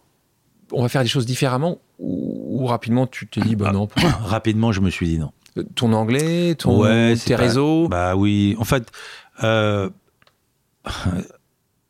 très vite, je me suis rendu compte que c'est pas mon pays, c'est pas ma langue. Je serai toujours un acteur français. Euh, D'ailleurs, voilà, j'ai fait des apparitions dans les films américains chaque fois qu'il y avait besoin d'un français. Donc mon accent, je vais pas travailler mon accent. Et encore une fois, c'était une époque où je le disais, j'étais un peu flemmard. Ouais. J'étais un peu en dilettante. J'adorais le cinéma, j'étais un peu en dilettante. Après les Patriotes, j'ai été réveillé le lendemain matin de la projection des Patriotes par l'agent de Clint Eastwood. J'ai cru que c'était une connerie d'ailleurs, parce que j'ai dit oui, oui, oui, puis j'ai raccroché, j'ai continué à dormir. Et puis après, j'ai relevé la tête, ouvert l'œil et me dire attends, attends, attends, attends, j'ai bien entendu. Et au- à la réception de l'hôtel, euh, il y avait un, un mot de, de cet agent de Clint Eastwood qui m'a demandé de le rappeler. Et donc, je suis parti à Los Angeles. Et mais j'ai compris que c'était pas, c'était pas, je sais pas, j'étais pas prêt à faire tout ce qu'il fallait faire pour y, pour y arriver vraiment. Dans un monde un peu Et différent. j'admire Marion Marion Cotillard, Cotillard, le travail qu'elle a fait. Alors, en, en même temps, elle, ça a été déclenché par l'Oscar sur un film français. Mais quand même, mais elle son, a. mais elle son a- anglais, son Extraordinaire. C'est et c'est une actrice euh, exceptionnelle, exceptionnelle. Absolument, absolument. Euh, mais euh, et par exemple, parlons d'un d'un d'un camarade qui était ici il y a pas longtemps, Gad Elmaleh, qui a voulu, qui a fait, qui a travaillé comme un chien Mhm. pour arriver à avoir euh, les codes, son anglais qui est exceptionnel. Donc il y avait aussi cette volonté. Alors peut-être qu'il l'aurait pas eu à 25 ans, hein, il l'a pris un peu, il l'a pris un peu plus tard. Donc ça, tu penses aussi c'était il y a une question de travail et de culture quand même. Oui, il faut, il faut comprendre la culture américaine. Après, pourquoi pas? Mais ce qui est très étrange, euh, c'est qu'il y a des acteurs un peu du monde entier qui ont réussi aux États-Unis. Mais les Français, c'est quand même assez rare. Pas les acteurs, pardon, mais les metteurs en scène. très rare. Les metteurs en scène, c'est quand même assez rare. On a, on a, en fait, on est tellement gâtés en France. Moi, j'ai eu quelques propositions comme metteur en scène, et ouais. j'ai pas abandonné l'idée de, de, de mettre en scène un film en, en anglais, mais euh, il faut le, le bon scénario, il faut la, L'aliment le, le bon l'aliment moment. des étoiles. En parlant de cinéma, on va faire un, un, un quiz spécial cinéma. Euh, quelques questions, des réponses rapides. Je sais que ça va être dur, mais tu dois euh, tenter de le faire. Le film à regarder en famille. La chèvre. je, je, je dis ce qui me vient évidemment. Mais, c'est ça qui- d'autres, mais, Mais, bon. c'est ça qui bien. Le Voilà. meilleur acteur selon toi. Robert De Niro, Ok. Meilleure actrice. Charlotte Gainsbourg. Eh, eh, Charlotte, il n'a pas hésité. Euh, le film qui te fait pleurer à chaque fois. Kramer contre Kramer. Ah oui, oh, c'est dur celui-là. Euh, Dustin Hoffman. euh, Meryl Streep, le- qui est aussi une des plus grandes actrices du monde. Mais un peu moins bien que Charlotte Gainsbourg. Absolument. On est d'accord. Le film que tu prétends avoir vu, mais qu'en fait tu n'as jamais regardé. Star Wars. Enfin, en même temps, je prétends pas l'avoir vu. Et l'inverse, le film que tu ne dis, ne pas aimer, mais qui est ton plaisir coupable. Alors moi, j'ai pas de plaisir coupable parce que j'assume tous les films que j'aime et il y a des conneries que j'adore. Et il y en a un que j'adore, euh, mais d'ailleurs pour moi, je pense pas que ce soit un mauvais film, mais ça s'appelle La Castagne. Ah non, mais j'adore aussi tous les western spaghetti. Ah, bien sûr. Spencer C'est- Tracy. Non mais j'en ai plein, j'en ai plein des films que tout le monde juge probablement Oh. un peu pourris, mais que En j'adore. parlant de réalisateur, parce que là tu me parlais d'acteur, c'est qui pour toi le meilleur réalisateur? Bah celui qui a fait le meilleur film, pour moi, c'est Francis Ford Coppola. Alors, On revient sur le parrain. Euh, le 1, le 2, Oh, le 1, le 2, euh, ouais, enfin. Pour, pour moi, c'est le plus grand film, donc c'est le plus grand metteur en scène. Mais après, il y a évidemment, j'adore Woody Allen, j'adore. euh, Il y en a, il y en a, il y en a des metteurs en scène. un acteur, une actrice avec qui tu aimerais collaborer un jour? Alors, je vais dire une actrice parce que c'est probable qu'un jour je collabore avec elle. Je vais dire Julianne Moore. Mais en même temps, comme j'adore Robert De Niro, je pourrais dire Robert De Niro. Hein. J'adorerais filmer Robert De Nouvelle Niro. génération Alors en France, je les trouve super tous. Non, non, sans. Je trouve que tous ces acteurs, euh, Pierre Ninet, euh, j'ai travaillé avec Benjamin Laverne que que j'ai adoré dans, dans les choses humaines, euh, euh, Pio Marmaille, François Civil. on a une belle- ouais, belle il y a des- il y, a génération, des hein. super acteurs. Ouais. Euh, et le film que tu aurais adoré avoir réalisé, à part Le Parrain? J'aurais adoré faire euh, Manhattan. J'aurais adoré faire euh, Woody Allen, hein Punch Drunk Love de, de Paul Thomas Anderson. J'aurais adoré faire. euh, Il a pas de français, hein Non, le cinéma que j'aime est américain, ça c'est La sûr. Grande Vadrouille, mais- tu- Ouais, j'adore Ah, la Grande hein. Vadrouille, bien sûr, bien sûr, bien sûr. Donc, euh, Non, l'Armée des Ombres, par exemple. on, Les ripoux. Ah, les ripoux. Ah, tu- là, tu dois bien. Ça, c'est un film à regarder en famille. Euh, Absolument. on va bouger sur le théâtre. Je t'ai vu il n'y a pas très longtemps sur les planches dans une pièce de théâtre qui s'appelle Vidéo Club. Je t'ai trouvé très très bon. Bah, merci. Et en sortant, j'étais même étonné. Je me suis dit, mais combien de pièces Yvan a joué et, et en fait, très très peu. Mhm. Et, et- et j'étais vraiment étonné parce que je te vois. Et je me dis, mais il est chez lui là. Et, et- et- mais pourquoi aussi peu? Trois. Parce que d'abord, mon envie, euh, c'était de faire du cinéma. Euh, on parlait de mon éducation, de mes parents qui m'ont jamais euh, emmené au cinéma, encore moins au théâtre. hein. Bon, donc j'avais pas d'éducation théâtrale. En fait, j'ai découvert le théâtre, j'ai découvert les auteurs, j'ai découvert tout ça quand j'étais au cours flanc. Euh, D'ailleurs, c'est extraordinaire comment ces dernières années à l'école, je pouvais pas ouvrir un livre, tout me faisait chier et que au cours flanc, tout d'un coup, l'envie de, de, de, découvrir les choses est revenue. Mais donc j'avais envie de faire du cinéma. Donc j'ai commencé par le cinéma. Et puis, malgré tout, je suis arrivé au cinéma par une pièce que j'ai jouée, dans laquelle j'avais eu énormément de plaisir. Cette fameuse pièce qu'on a jouée dans, le- cadre des auditions de fin d'année. Euh, donc j'ai gardé un souvenir du théâtre vraiment extraordinaire. Donc il n'y avait pas de doute que j'y reviendrais. Et donc je suis revenu avec une pièce de Mamette, qui a été ma première expérience professionnelle réelle au théâtre, et j'ai adoré faire ça. Sauf que le théâtre, c'est tous les soirs, on joue la même pièce, on est avec les mêmes gens, et c'est un investissement qui est assez différent du, du cinéma. Le cinéma, ça dure quelques semaines, le théâtre, ça dure des mois. Et puis on se retrouve après pour la tournée où ça dure encore des mois. On peut pas jouer quelque chose euh, comme ça À moitié, tu veux dire? à moitié. Ça veut dire que, alors, au- a priori au cinéma non plus, mais au cinéma, il y a une légèreté. On rentre chez soi le soir, où on est. Bon, et voilà. puis, c'est- c'est jamais la même pièce. Et puis, et et on, voilà, il y a tous les jours, ça change. Là, il y a une chose qui est tous les soirs, tous les soirs, tous les soirs, tous les soirs, tous les soirs, c'est la même chose. Euh, donc, c'est un investissement qui est un peu différent. Et puis, c'est une vie qui est compliquée, le théâtre. Ça veut dire qu'à partir de 6-7 heures, on commence à avoir le trac. Donc, on n'est plus disponible pour les gens avec qui on est. On peut pas boire un coup, on va jouer, on peut pas, y a pas d'apéro, il y a pas de truc. Et voilà, à partir de 18 heures. Vide à 7, en fait, tu dis. Euh, À partir de 18h, voilà, on sent qu'on se tend vers, vers quelque chose. Et, et effectivement, tous les soirs, on a le trac. Et c'est désagréable. Tous les soirs, t'as le track. Moi, j'ai le, soir, le trac tous les soirs. Tous les soirs, je suis presque à me dire Ah, euh, pourquoi j'y vais, quoi. Voilà. Euh, donc, euh, mais en même temps, c'est ça qui fait qu'on est concentré. Les rares fois où tu arrives très décontracté, comme par hasard, c'est les moins bonnes représentations. Donc, cette chose au ventre tous les soirs, c'est quand même éprouvant. Ça veut dire que quand on finit, on est content d'avoir terminé et on se dit j'y vais pas y retourner euh, tout de suite. suite. Voilà.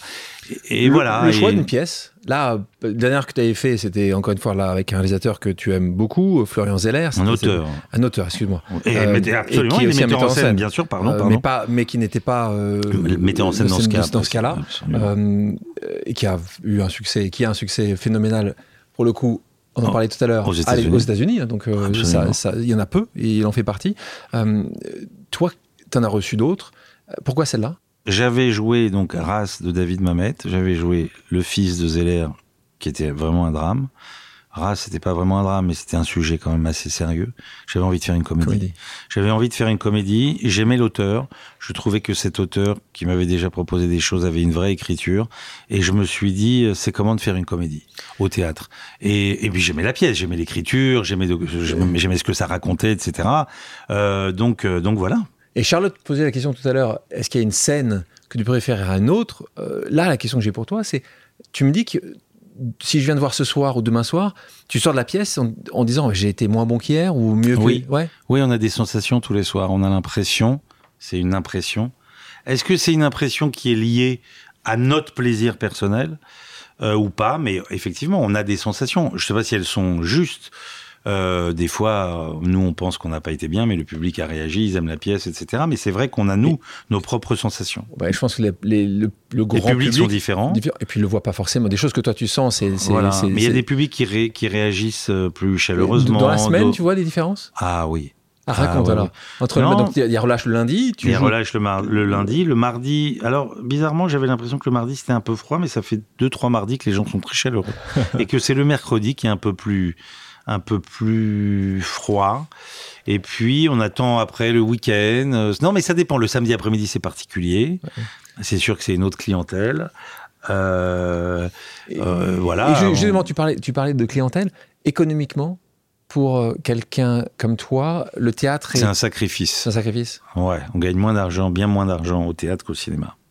Donc ça, te- ça Voilà aussi pourquoi oui. on n'en fait pas tout le temps. Oui, c'est ça, il y a, ça y a beaucoup de choses là quand même. Ça te donne du stress. euh, Exactement. est- Oui, mais on travaille que deux heures par jour. hein. C'est Oui. pas grand chose, franchement. Quand on y pense, deux heures par jour, c'est en fait c'est une récré, quoi. C'est comme si tu prenais ta bagnole et que tu allais quelque part.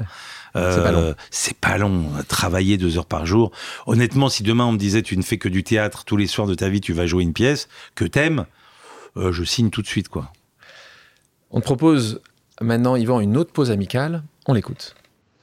Bonjour Yvan, c'est Jean-Marc Dumontet. J'ai une seule question à te poser. C'est pour quand le nouveau spectacle au Théâtre Antoine? Jean-Marc Dumontet, qui est donc Le directeur du théâtre, et producteur Antoine de dans spectacle. joue.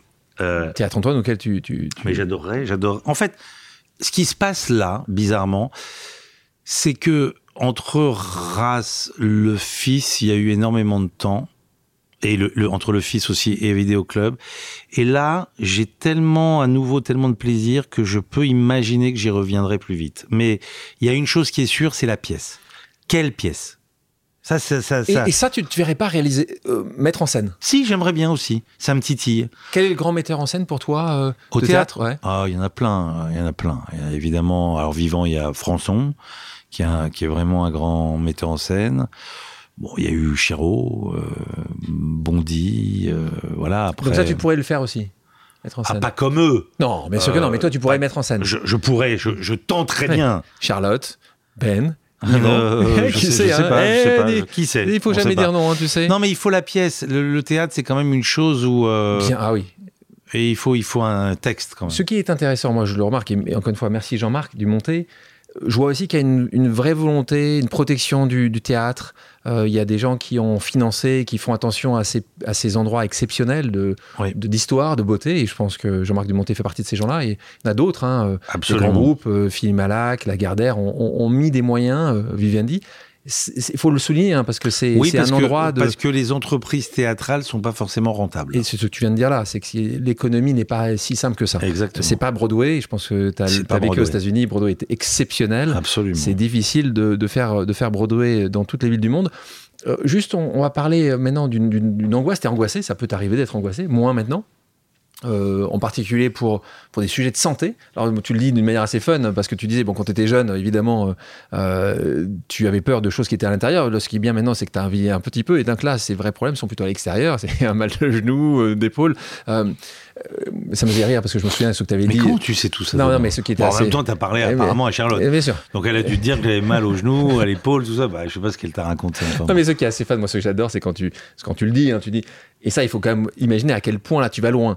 Tu fais une prise de sang, et en fait, tu fais pas une prise de sang. À l'époque, euh, tu me rassures moi, tu fais mieux, non, tu faisais Non. deux prises de sang, ou t'envoyais à deux laboratoires Dans deux labos très différents Ah, pour mais- comparer et voir si on m'avait Là- pas escroqué quelque part. En fait, ce- ce- pourquoi je te pose la question euh, Tu t'en as parlé, de tu es hypochondriaque, donc on l'a compris. Comment parce que t'es pas le seul. Ces stress du quotidien, ces angoisses que nous avons toutes et tous, euh, toi, c'était sur euh, la santé, la maladie. Euh, comment tu arrives, et je pense que ça sera toujours là, mais comment tu as réussi à, le travailler Tu as travaillé, tu as vu l'analyse. L'analyse Bah voilà, le psy. Le psy, hein. Je suis allé voir un psy pour dire que ça commence à devenir intenable. Ces angoisses. Pour tes proches aussi. Absolument. Pour moi, pour mes proches. Quand, quand je saoule Charlotte tout un dimanche après-midi pour aller faire un scanner du cerveau parce que je suis persuadé que et j'ai 25 euh, ans ou 26 ans ou 27 ans. Hein. Je suis pas du oh, pas pas on s'est rencontrés j'avais 26 ans ou 27. Ben j'ai 30 ans quoi. j'ai 30 ans et je suis persuadé que j'ai un truc au cerveau alors que bon tout va bien mais on se, on se fabrique des saloperies. C'est la peur de la mort? Ouais. C'est ça absolument. Ouais, la peur de la mort. Et, et donc euh... Donc tu crois pas à la vie après la vie toi? Je veux bien y croire. Je veux bien parce que je suis Enfin, ça dépasse la religion là. C'est ah non, mais ça dépasse totalement la religion. J'aimerais bien, pour, au moins, c'est plutôt optimiste de penser qu'il y a quelque chose après. Me dire que tout s'arrête là, on crève et puis c'est terminé. J'ai du mal à, y croire. J'ai l'impression qu'il y a, j'espère en tout cas qu'il y a autre chose parce que ce serait intéressant qu'il y ait autre chose. Voilà, juste pour ça.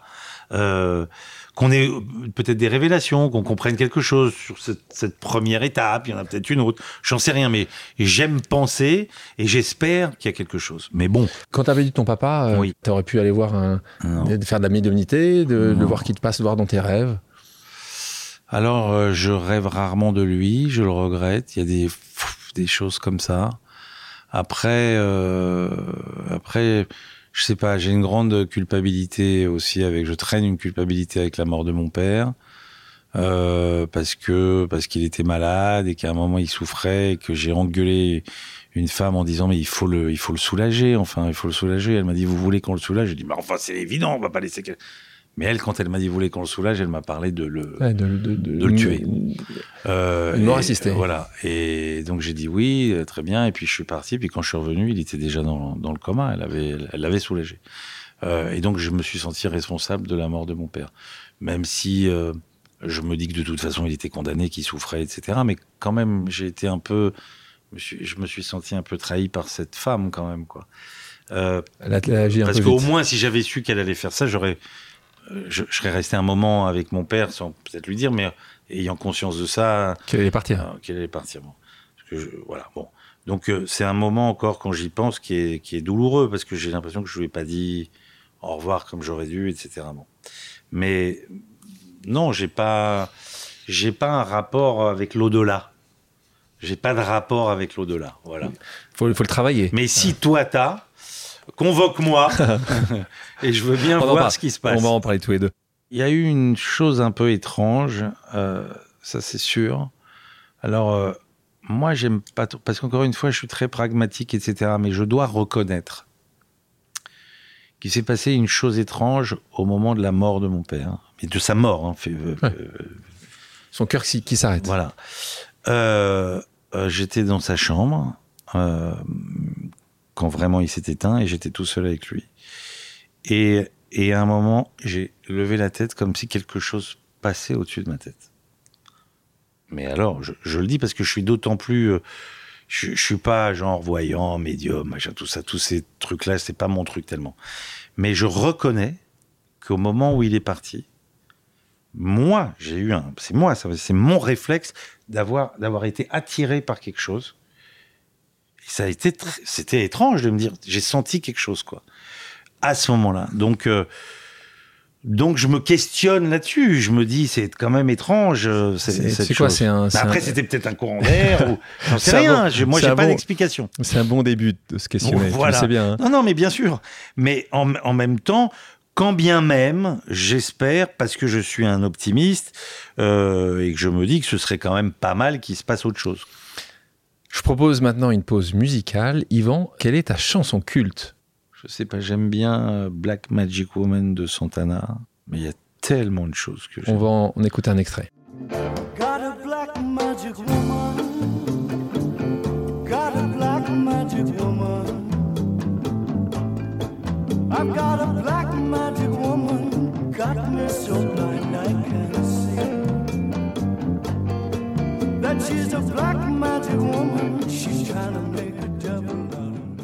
Pour terminer, passons à une pause flash avec quelques questions rapides auxquelles tu devras me répondre du tac au tac. Est-ce que tu es prêt? Non, je, je bois un verre d'eau. Alors, bois un verre d'eau. Mm. Ça y est. On Ça y est. On y va. Comment aimerais-tu qu'on se souvienne de toi? Euh, qu'on se souvienne de moi dans des bons, dans, dans- dans- dans des- avec des bonnes dispositions, quoi. Que je laisse un bon souvenir, pas un mauvais.